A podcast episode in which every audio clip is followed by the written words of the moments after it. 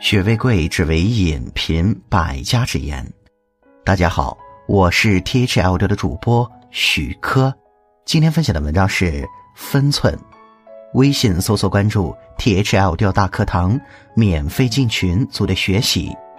二零一八年，用学习的姿态步入状态。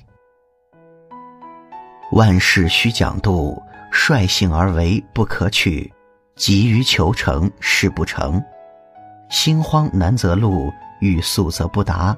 过分之事，虽有利而不为；分内之事，虽无利而为之。是为度。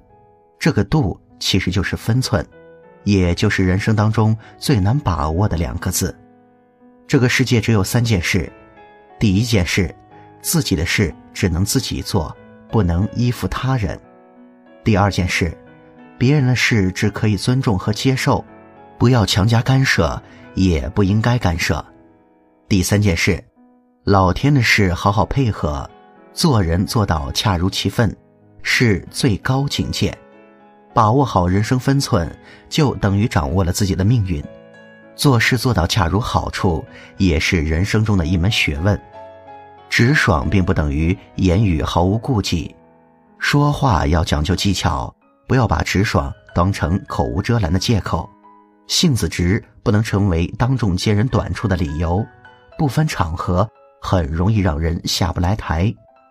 见人一说三分话，俗话说得好，上帝之所以给人一个嘴巴、两只耳朵，就是要让人多听少说，说话小心点，为人谨慎一些。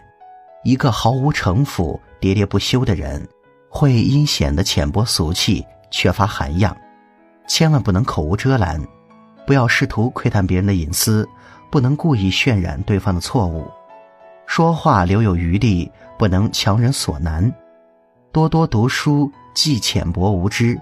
没人会在意浅薄无知的人，没人会喜欢满口粗话的人。多读书，多学习，做一个有内涵的人，这对你的人生是很有帮助的。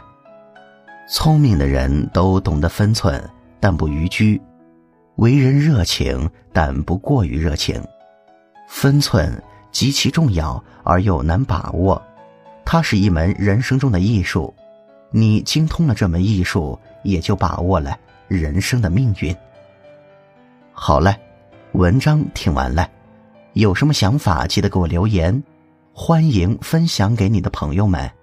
我们下次见。